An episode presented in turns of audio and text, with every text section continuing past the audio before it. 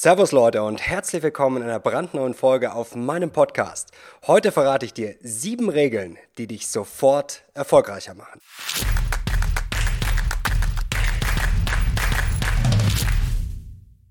Servus Leute und herzlich willkommen auf meinem neuen Podcast. Mein Name ist Mario Lochner und ich zeige dir, dass dein Geld mehr kann und du auch. Und heute ist eine Premiere, Leute. Ich freue mich besonders, denn heute ist es sozusagen die erste klassische Podcast-Folge, also kein YouTube-Video, das jetzt quasi hier rüber äh, transportiert wurde, sondern ganz klassischer Podcast, ganz klassischer Real Talk. Ich sitze jetzt hier tatsächlich zu Hause gerade auf der Couch, während ich hier das einspreche, während ich den Podcast mache und mein Kater sitzt neben mir. Also wenn ihr ab und zu mal Geräusche hört, dann ist das der Kater. Hier werden keine Kinder geschlagen, keine Angst.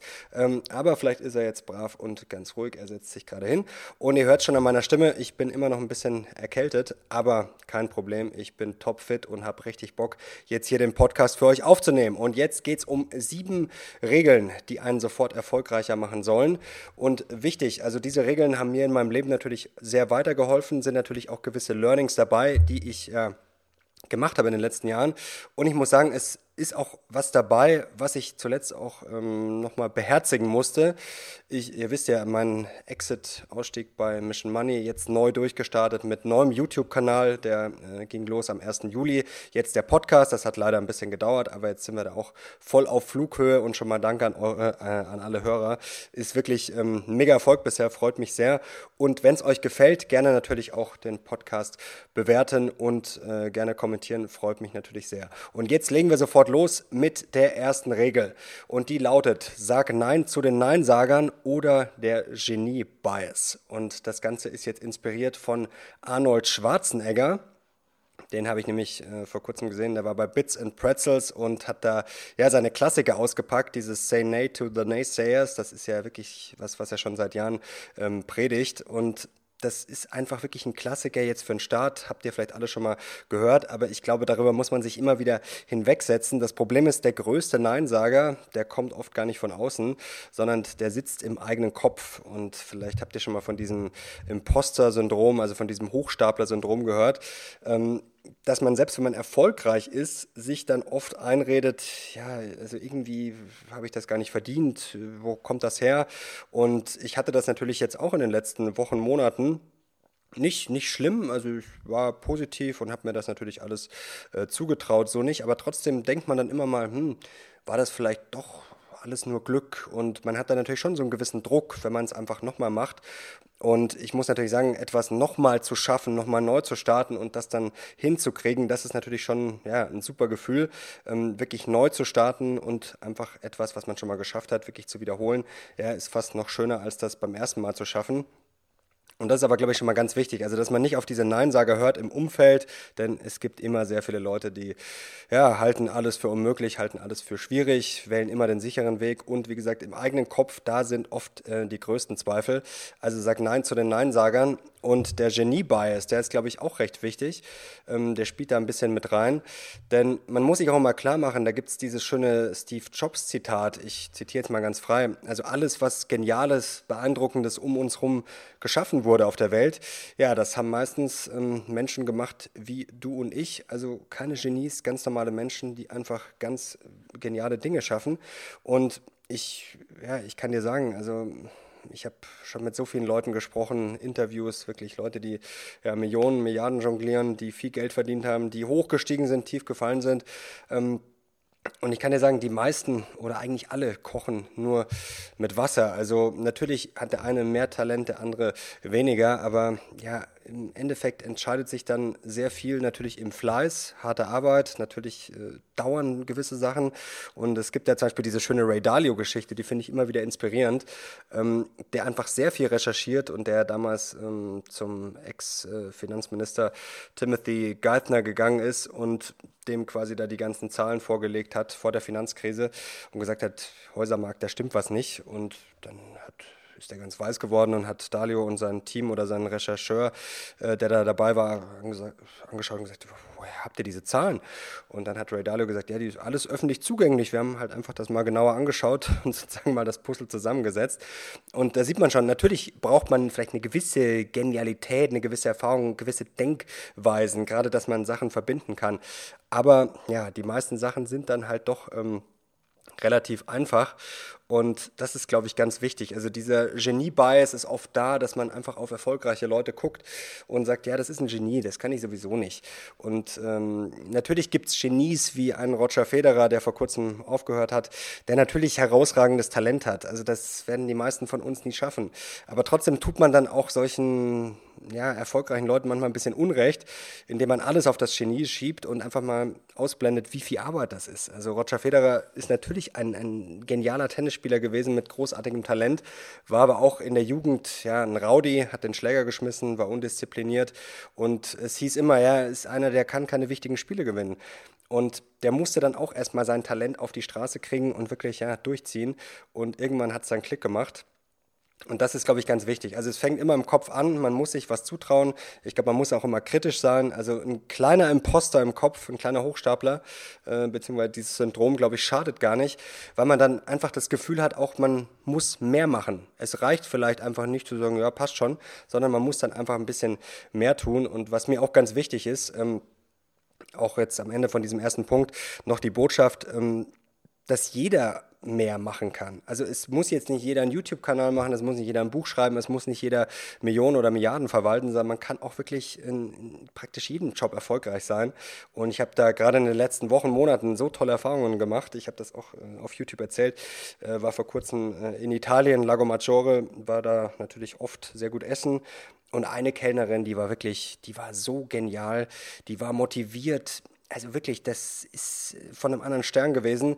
Die hat einfach, äh, ja, einem wirklich da ein tolles Erlebnis gemacht, hat einem den Wein vorgeschlagen, hat dann nochmal einen Wein aus der Küche gebracht, der dann besonders gut zum Essen gepasst hat. Und ich habe noch nie in meinem Leben so viel Trinkgeld gegeben. Und das zeigt einfach, dass man, egal ob man jetzt Kellner ist oder Postbote oder was weiß ich, wenn man Gas gibt, wenn man an sich glaubt, dann glaube ich, kann man äh, viel erreichen. Ich habe zum Beispiel auch bei mir ums Eck äh, Edeka äh, einen Kassierer, der ist wirklich so motiviert und der bemüht sich extrem, ähm, kann man nicht von allen behaupten. Und da trennt sich halt dann die Spreu vom Weizen. Und ich glaube, auch in solchen Jobs kann man einfach, wenn man sehr gut ist, kann man aufsteigen.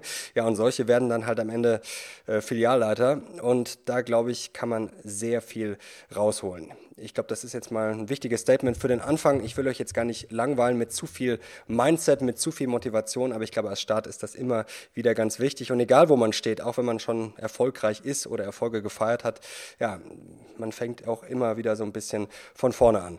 Kommen wir gleich zum zweiten Punkt und der heißt äh, Pick Your Battles oder Sag Nein. Also pick your battles. Ich glaube, es wird immer wichtiger, gerade wenn man älter wird, wenn man ja, erfolgreicher wird, wenn man viel zu tun hat, wenn man ein Unternehmen hat, selbstständig ist, wie auch immer, dass man einfach immer wählerischer wird. Und das Nein sagen, ja, das ist, glaube ich, für viele von uns immer schwierig. Und das ist aber natürlich sehr wichtig. Also mir ist es vor allem mittlerweile wichtig, ähm, allein schon aus Zeitgründen und aus, um die Nerven zu schonen sozusagen. Ja, man kennt immer mehr Leute, ist auch schön, man hat viele Kontakte, man kann sie mit vielen Leuten austauschen grundsätzlich. Aber so dieser enge Kreis, der wird eigentlich gefühlt immer kleiner. Und das macht mir eigentlich auch gar nichts aus, im Gegenteil. Also ich schätze das sehr, wirklich wenige gute Freunde zu haben. Und das sind dann eigentlich auch schon eher intellektuelle Sparringspartner, kann man sagen. Also ich muss wirklich mittlerweile sagen, mir ist die Zeit zu schade, einfach irgendwie nur Spaß zu haben. Also ich finde das ganz interessant, wenn man sich mal so eine Skala aufzeichnet, das habt ihr vielleicht auch schon mal gesehen, also wenn man auch Freundschaften oder Bekanntschaften besser gesagt einteilt in ähm, gesund und es macht Spaß. Also es gibt ja mehrere Kombinationen. Also am schlechtesten ist natürlich, wenn ich äh, Freunde oder Bekannte habe, mit denen macht es keinen Spaß und es ist nicht gesund förderlich, sage ich jetzt mal. Ähm, hatte ich früher auch. Also sowas muss man dann auch einfach knallhart beenden. Also Leute, die immer nur jammer, am Jammern sind, die immer Probleme haben, wo man eigentlich schon gefühlt der, ähm, ja, der Psychotherapeut ist, das ist nicht gut. Und wenn man dann am besten noch dazu Chips isst und äh, Bier trinkt, ja, das sind so Sachen. Also ich glaube, das sollte man sich dann irgendwann im Leben schenken. Und optimal ist es natürlich, ähm, ja, wenn beides zusammengeht. Also wenn man Leute, Freunde hat, mit denen man wirklich Spaß hat und mit denen man aber auch vorwärts kommt. Also wie gesagt, mit denen man gute Gespräche hat. Und ihr kennt ja diesen Sherlock vielleicht aus meinen Büchern. Ähm, ja, ich habe natürlich äh, auch solche Freunde in echt oder einen Freund, besser gesagt, der da sehr nah rankommt. Ähm, ja, das ist quasi Sherlock, also zu 80 Prozent, sage ich jetzt mal. Ähm, sehr intelligent und ja, das ist natürlich immer befruchten, solche Gespräche. Ähm, und das ist, glaube ich, echt wichtig. Also natürlich kann man auch mal Freunde, Bekannte haben, wo man weiß, okay, das ist jetzt einfach nur Fun. Natürlich kann man das machen, aber ich glaube, es ist einfach sehr, sehr wichtig. In den 20ern sagt man ja gut, da kann man, äh, kann man vielleicht einfach noch Ja sagen zu vielen Sachen, aber gerade, ja, wenn es dann vielleicht richtig ernst wird im Leben, dann muss man, glaube ich, wirklich, wenn man vor allem erfolgreich sein will, sich wirklich seine Zeit sehr gut einteilen.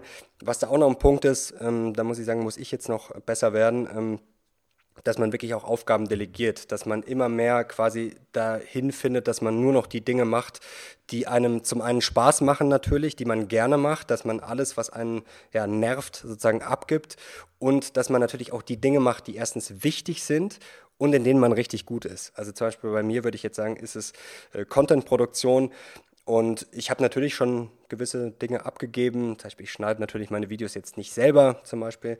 Ähm, das ist, glaube ich, schon mal ein wichtiger Punkt, dass man einfach ja immer mehr möglichst abgibt und einfach ja Zeit hat zu denken, Zeit hat wirklich Dinge zu produzieren und das ist, glaube ich, sehr, sehr wichtig. Also ich glaube, das ist jetzt auch klar geworden. Zweiter Punkt, wirklich sich zu strukturieren, wirklich wählerisch zu sein und auch wenn das hart klingen mag, aber auch wirklich mit den persönlichen Kontakten einfach, ja, für manche Sachen hat man einfach keine Zeit mehr, beziehungsweise nimmt man sich dann die Zeit nicht mehr, weil man ja, die Zeit einfach besser nutzen kann. Jetzt kommen wir schon zum dritten Punkt und jetzt wird es immer interessanter, also ich kann euch schon mal sagen, 4.4 und 5, äh, da wird es dann richtig interessant. Punkt 3 ist für mich auch ganz wichtig und zwar passt schon, passt nicht. Und das ist jetzt ein ganz wichtiger Punkt und das ist, glaube ich, auch für mich so ein entscheidender Punkt gewesen, ähm, einfach nochmal neu zu starten, weiterzukommen, rauszukommen. Denn wenn man einfach merkt, man ist in einem Umfeld, ja, und das ist natürlich gerade, wenn man in größeren Unternehmen zum Beispiel ist ähm, oder wo viele Leute schon sehr lange arbeiten, natürlich wird sowas träge. Natürlich fehlt da vielleicht auch manchmal die Motivation, wenn ich natürlich nicht für mich selber arbeite, sondern vielleicht für, natürlich für einen Arbeitgeber, ähm, wenn ich gefühlt nicht viel Einfluss habe, das ist natürlich immer schlecht und wenn einfach so eine passt schon Mentalität herrscht, vor allem wenn man die selber hat, wenn man merkt, ja gut, ach komm, passt schon. Also für mich ist das wirklich so ein Alarmsignal. Ähm, wenn man erfolgreich sein will, also passt schon passt für mich einfach nicht. Und ich will einfach in einem Umfeld arbeiten, wo ich einfach selber, ich würde es jetzt fast schon Obsession nennen, einfach diese Obsession, dass man ja gute Sachen machen will, guten Content abliefern will, dass man sich vor allem immer verbessern will. Man darf sich natürlich nicht verrückt machen, man muss auch mal zufrieden sein, man muss auch mal zwischendurch anhalten und sagen, ja, das ist uns jetzt echt gut gelungen, das ist der richtige Weg, das passt.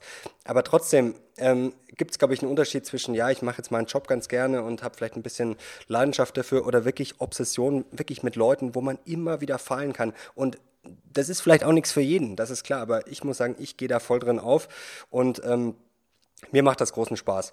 Und das ist auch so eine gewisse Disruption, dass man sich quasi selber disruptet. Und es ist natürlich eine, ja, so ein schmaler Grad. Also wenn man merkt, okay, man ist gut in etwas, es läuft, dann muss man natürlich aufpassen, dass man das jetzt nicht unnötigerweise über den Haufen wirft.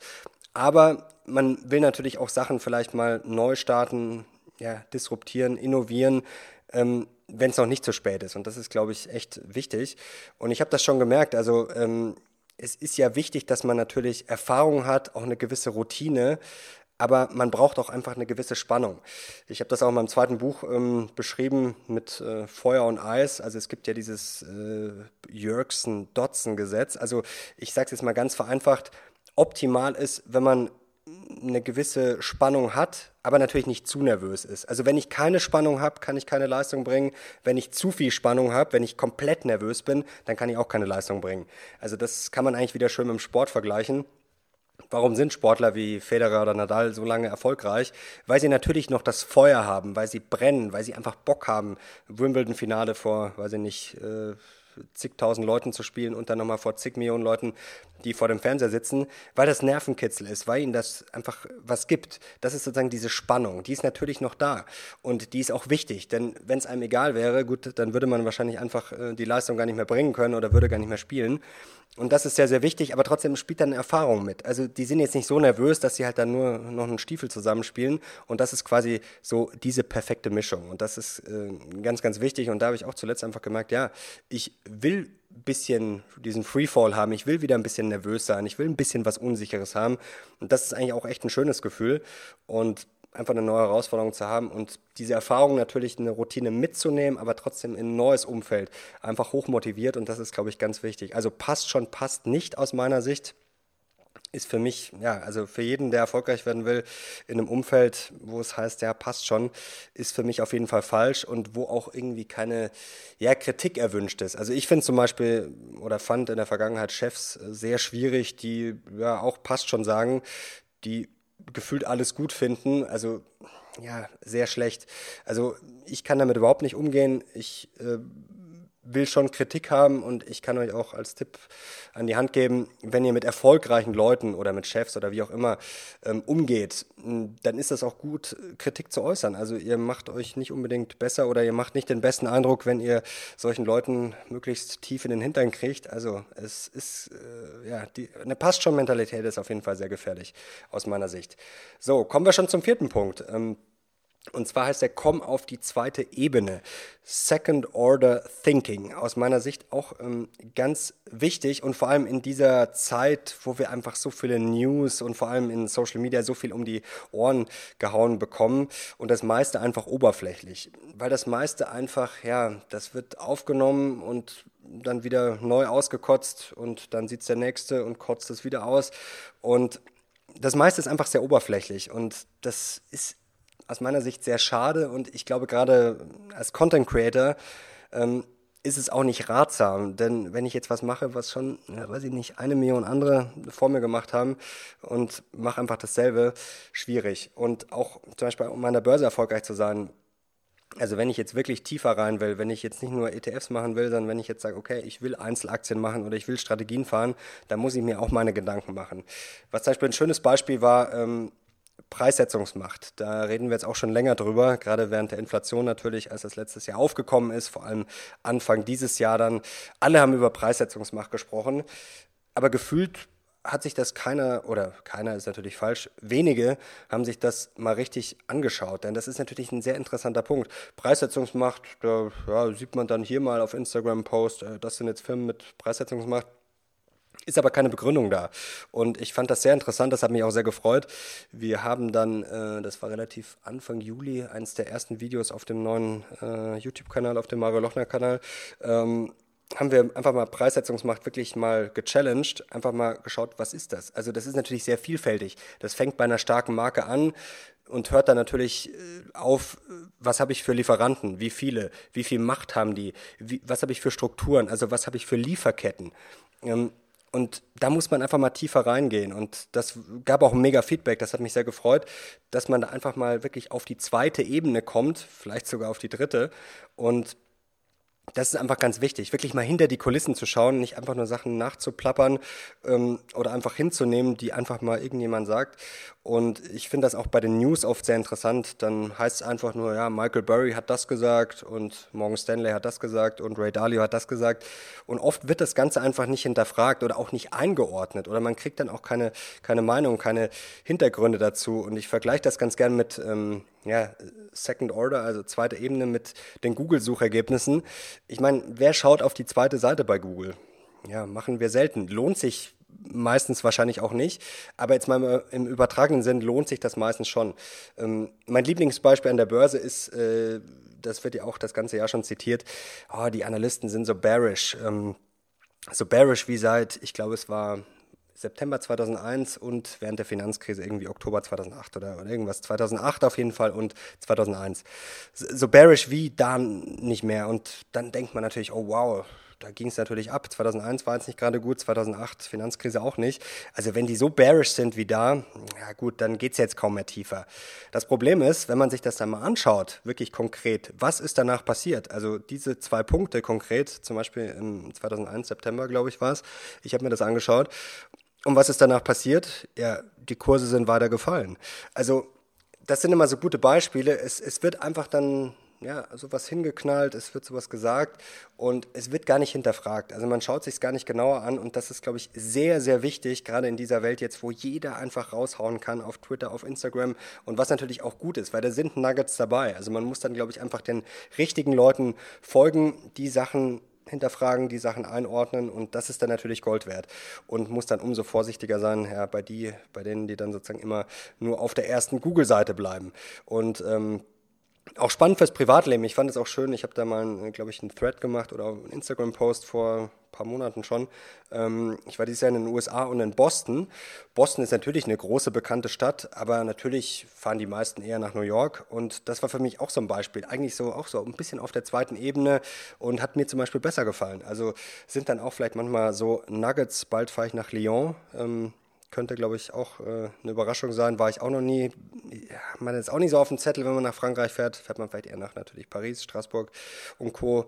Ähm, Lyon. Bin ich gespannt. Könnte auch wieder so ein klassisches Beispiel sein für die zweite Ebene. Jetzt kommen wir schon zum fünften Punkt. Und zwar Narrative sind alles. Und das, glaube ich, muss ich jetzt nicht groß ausführen. Also Storytelling, das habe ich vor allem in meinem ersten Buch ja ausführlich beschrieben. Also Storytelling ist eine Superpower. Das ist natürlich wichtig. Jetzt waren wir gerade schon bei Instagram, Social Media und Co., YouTube und Co. Ähm, also verkaufen, man muss sich verkaufen, man kann sich gar nicht nicht verkaufen, man kann sich nur schlecht verkaufen oder gut verkaufen. Und ja, Storytelling ist einfach sehr, sehr wichtig. Und ich glaube, ihr könnt euch zum Beispiel gar nicht vorstellen, ähm, was jetzt so ein YouTube-Video für ein Aufwand ist. Also so ein Podcast ist jetzt eher verhältnismäßig wenig Aufwand. Ich habe mir natürlich jetzt auch eine gewisse Struktur gemacht. Ich ähm, mache das jetzt komplett frei, aber ich habe natürlich vor mir so ein gewisses, ja, so eine gewisse Struktur mit, mit natürlich den, den sieben äh, Regeln und dann natürlich ein paar Stichpunkte dazu. Ähm, das komplett frei zu machen, das wäre dann zu wild. Aber ihr merkt schon, dass es natürlich eher gesprächiger ist, dass ich einfach mal sowas anstreue und es jetzt nicht ganz so straight ist wie bei YouTube, wo ich es natürlich schon versuche, dann mehr auf den Punkt zu machen. Und da ist natürlich viel mehr Storytelling dann dahinter. Das fängt, fängt schon beim Thumbnail an, bei der Zeile. Also da, da, muss man dann natürlich noch viel mehr fallen und dann auch eine gewisse Struktur reinbringen. Und das ist auch alles Storytelling. Und das ist wirklich sehr, sehr wichtig. Und es gibt da draußen wahrscheinlich so viele geniale Experten, die fachlich so gut wären. Aber klar, es sind dann halt oft in den Medien einfach die oder in der Öffentlichkeit, die sich halt natürlich besonders gut verkaufen können. Also Narrative sind alles, das ist auch in der Wirtschaft so. Also ich kann euch da zum Beispiel das Buch von äh, Robert Schiller empfehlen, Narrative Economics, das ist sehr, sehr interessant, dass natürlich auch Narrative natürlich die Börse bewegen, natürlich sogar die Wirtschaft. Ähm, auch sowas wie Inflation, deswegen kämpft die FED ja jetzt gerade so hart dagegen, weil man natürlich Angst hat, dass sich sowas verselbstständigt, dass es in die Köpfe reinkommt, dass sich die Leute an die Inflation gewöhnen. Also Narrative sind sehr, sehr wichtig, egal wo, ob im Business, Börse, Privatleben. Also es ist völlig egal. Es ist sehr, sehr wichtig als Content Creator sowieso. Und an der Börse auch. Und es ist, glaube ich, nicht nur wichtig, dass man selber Narrative aufstellen kann, also gutes Storytelling macht, sondern ich glaube, es ist auch besonders wichtig, Narrative herauszufordern und einfach auch mal zu erkennen, ja, was ist ein Narrativ? Was, was sind vielleicht auch Motive dahinter? Denn Narrative können natürlich auch eine gewisse Motivation haben. Natürlich will zum Beispiel ein Fondsmanager im Zweifel seinen Fonds verkaufen. Ist jetzt gar keine Wertung, ist, ist ja sein ureigenstes Interesse, klar. Aber dass man natürlich die Narrative der anderen vielleicht auch einfach mal sich genauer anschaut, die challenged und das ist, glaube ich, auch sehr, sehr wichtig. Und gerade wenn so Narrative dann, sage ich mal, schon, ich sage mal, sehr reif sind, also das haben wir auch dieses Jahr gesehen mit, ähm, ja, wenn dann sozusagen der Letzte es kapiert hat, dass das Narrativ jetzt gerade gespielt wird, wenn so ein Narrativ sehr spät ist, dann muss man natürlich sehr vorsichtig sein. Also es ist dann sinnvoller, vielleicht auf Narrative zu schauen, die etwas neuer sind, die vielleicht noch nicht jeder durchgekaut hat, weil sonst rennt man natürlich dann schon immer ja, dem Mainstream sehr hinterher und das ist dann natürlich gerade, wenn man jetzt vielleicht kurzfristig an der Börse handelt, äh, da ist man dann im Zweifel dann immer ähm, zu spät dran. Und ich finde es einfach sehr interessant, so Narrative zu challengen, die oft einem um die Ohren gehauen werden. Zum Beispiel auch, dass die EZB die Zinsen gar nicht erhöhen kann. Ähm, fand ich zum Beispiel vor kurzem auch interessant von Bandleon, die das mal ähm, auseinandergenommen haben, dass Italien ja vielleicht höhere Zinsen durchaus verkraften kann. Man will vielleicht nicht, aber ähm, man kann das durchaus. Also einfach mal googeln nach Bandleon, Italien und Co. Das war auch neulich äh, in einem Video, beziehungsweise ist jetzt auch auf dem Podcast. Ähm, einfach mal gucken. Da war das auch drin. Ich glaube, das wurde am Dienstag oder Mittwoch veröffentlicht. Findet ihr auf jeden Fall eine der letzten Folgen. Also sehr interessant, ähm, einfach und sehr wichtig. Wie gesagt, ähm, ja, Narrative herausfordern. Und ja, möglichst, wer selber gute, sinnvolle Narrative aufstellen kann, ist auch weit vorne. Jetzt kommen wir schon zum sechsten Punkt. Und ähm, den können wir relativ kurz halten. Und zwar finde ich den aber ja genial eigentlich. Wähle deinen Schwer. Also es ist im Leben gefühlt alles schwer. Ähm, es ist schwer, Sport zu machen. Es, ja, das ist anstrengend. Klar, also jeden Tag zum Sport zu gehen zum Beispiel, natürlich ist das schwer. Aber es ist natürlich auch schwer, nicht zum Sport zu gehen und in schlechter Form zu sein. Ähm, genauso ist es schwer, ich sage jetzt mal, aus einem sicheren Jobverhältnis rauszugehen. Natürlich ist das schwer. Es ist aber vielleicht genauso schwer, ja, mit sein ganzes Leben mit einer passt schon Mentalität zurechtkommen zu müssen, gerade wenn man unzufrieden ist. Also wähle dein Schwer, das ist, finde ich, wirklich so eine Regel, ja, die kann man sich eigentlich wirklich an die Wand pinnen, denn es gibt nicht die leichten Optionen. Also natürlich gibt es immer die bequemste Lösung, aber ich glaube, das Wichtigste ist, dass man einfach die Entscheidung trifft, die vielleicht kurzfristig auch noch schwerer ist, beziehungsweise riskanter ist, anstrengender ist, die aber dann langfristig die meiste Rendite verspricht. Ähm, das gilt ja auch für Aktien und Co. Also natürlich ist der einfachste Weg, bequemste Weg, sich nicht mit Finanzen auseinanderzusetzen, schon gar keine Schwankungen am Aktienmarkt zu haben und einfach nur das Sparbuch zu haben. Natürlich ist das der bequemste Weg. Da muss ich mich nicht damit beschäftigen. Da habe ich gefühlt, habe ich nichts verloren oder kann nichts verlieren. Gerade in Zeiten der Inflation natürlich brandgefährlich, so eine Denkweise. Aber ich habe natürlich auch nichts zu gewinnen, wirklich gar nichts.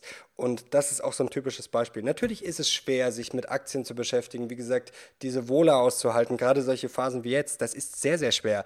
Aber es ist halt auch vielleicht schwer, sich in 50 Jahren ja, zu ärgern, dass man nicht investiert hat wenn der Nachbar dann hier, weiß ich nicht, paar Millionen hat und selber hat man nicht viel und muss gucken, wie man über die Runden kommt. Also schwer ist immer relativ und ich würde mich immer für das schwer entscheiden, ja, was langfristig die meiste Rendite verspricht. Und jetzt kommen wir noch zum siebten Punkt, der ist mir persönlich auch sehr, sehr wichtig und zwar ähm, Alpha durch Ablenkung, habe ich das genannt, äh, ist eine Eigenkreation. Bin ich auch ein bisschen stolz drauf, muss ich zugeben. Ähm, denn es ist ein sehr großes Problem, gerade für ambitionierte Menschen, und das kenne ich auch selber. Ich bin auch so ein rastloser, ungeduldiger Mensch. Ähm, am schwersten ist einfach mal nichts zu tun, ohne dabei ein schlechtes Gewissen zu haben. Also ich finde das tatsächlich schwer. Also ich habe jetzt kein schlechtes Gewissen, wenn ich in den Urlaub fahre oder wenn ich unterwegs bin. Aber ähm, trotzdem fällt es mir verdammt schwer, einfach mal so abzuschalten oder am Strand zu liegen, zwei, drei Tage nicht irgendwelche Instagram-Posts zu bauen, nicht auf Twitter zu sein, nicht irgendwas zu lesen, sich nicht irgendwas auszudenken, sich nicht mit den Aktien zu beschäftigen. Also das fällt mir ähm, schwer. Allerdings muss ich sagen, mir kommen tatsächlich die besten Ideen, wenn ich, ja, was heißt nichts tun, ist vielleicht der falsche Ausdruck, aber wenn ich einfach mal rauskomme. Also gerade auf Reisen ist, ist Wahnsinn, da ähm, produziere ich dann eigentlich fast am meisten Content nebenbei, weil ich einfach ja, so viele neue Sachen erlebe und gerade, also ich schätze es sehr, auf Reisen wirklich in kurzer Zeit viel zu erleben, weil das dann gerade, vielleicht kennt ihr das auch, nachwirkt. Also das wirkt sehr stark nach. Ähm, vor kurzem war ich äh, auch in Italien unterwegs. Da haben wir wirklich in wenigen Tagen sehr viel gemacht. Also Lago Maggiore waren wir, in Verona waren wir, Portofino, ähm, Cinque Terre. Also wirklich in fünf, sechs Tagen, ja, straffes Programm. Also war jetzt nicht stressig, aber ist dann schon einiges. Und das ist aber wirklich faszinierend. Je mehr man in kurzer Zeit erlebt, umso länger wirkt das nach. Also das kommt einem im Nachhinein viel, viel länger vor. Und ich finde, man hat auch sehr lang was davon. Weil ich das Gefühl habe, mir kommt das immer wieder ins Hirn, das verarbeitet das Hirn viel länger. Und ja, einfach super. Also kann ich euch nur empfehlen. War in den USA auch so ein bisschen, haben wir auch so einen Roadtrip gemacht, also Maine, Boston, also wirklich genial. Und da kriege ich so viele Ideen und das ist, glaube ich, auch ein wichtiger Tipp, dass man einfach, auch wenn man wirklich hochmotiviert ist und wenn man Sachen wirklich voranbringen will, trotzdem, man kann Sachen nicht erzwingen und man braucht einfach gewisse Pausen, man kann einfach mal rausgehen, man kann zum Laufen gehen, zum Joggen gehen. Und das ist tatsächlich auch nicht irgendwie nur ein Gefühl oder eine Einbildung, sondern das ist auch ein gewisser optischer Flow. Also wenn ich jetzt zum Beispiel durch den Wald jogge, dann ziehen ja Bilder an meinem Auge vorbei. Und das ist tatsächlich auch wissenschaftlich sinnvoll oder das ist eine wissenschaftliche Erklärung dafür, dass, dass die neuronale Aktivität dann der Amygdala sinkt dadurch und das reduziert Angst. Also ähm, das ist nicht einfach nur eine faule Ausrede, wenn ich jetzt sage, ja, ich gehe jetzt mal raus an die frische Luft, ähm, weil ich jetzt irgendwie faul bin. Nein, das ist sogar durchaus sinnvoll und ich glaube, ihr kennt es auch. Also mir kommen da sehr oft Ideen.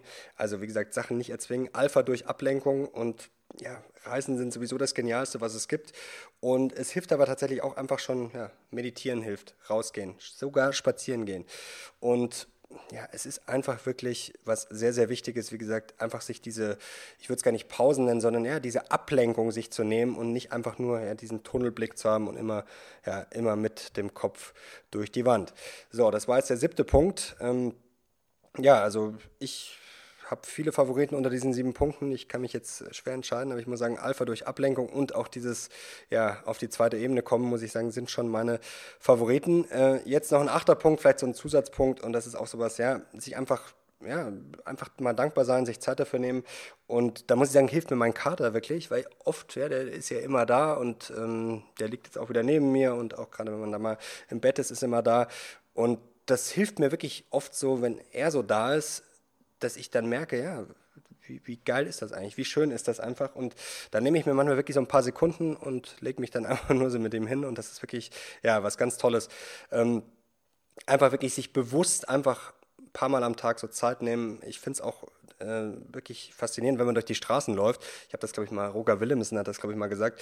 Also wenn man nicht durch die Straße läuft und wenn einem nicht einfach mal auffällt, ja, was das teilweise für schöne, wenn hier links ein rechts schönes Gebäude ist oder da, wenn man dafür den Blick verloren hat, dann muss man vielleicht auch einfach mal ein bisschen ja, sich hinterfragen und einfach mal vielleicht einen Schritt zurücktreten und schauen, dass man nicht zu sehr so in dieser Mühle drin ist. So Leute, jetzt will ich euch gerne damit entlassen und bin gespannt auf euer Feedback. Ich hoffe, euch hat es gefallen gefallen und natürlich Podcast gerne abonnieren, gerne folgen und wie gesagt, wenn er euch gefällt, es kommt in den nächsten Tagen natürlich noch viel, viel mehr. Es ist mal ein bisschen anderes Thema, ein bisschen Mindset, ein bisschen, ja, natürlich Börse kommt immer auch ein bisschen vor, aber in den nächsten Tagen, gerade für die Börsenfans, da kommen wieder einige Interviews, kann ich euch schon mal versprechen, unter anderem mit Hans A. Bernecker, wirklich auch eine Börsenlegende. Also unbedingt abonnieren, um nichts mehr zu verpassen. Danke euch fürs Zuhören, mir hat es großen Spaß gemacht und ich lege mich jetzt hier nochmal mit dem Kater fünf Minuten aufs Ohr und nächste Woche ist der Schnupfen dann hoffentlich weg. Danke euch fürs Zuhören. Ich bin jetzt raus. Ciao.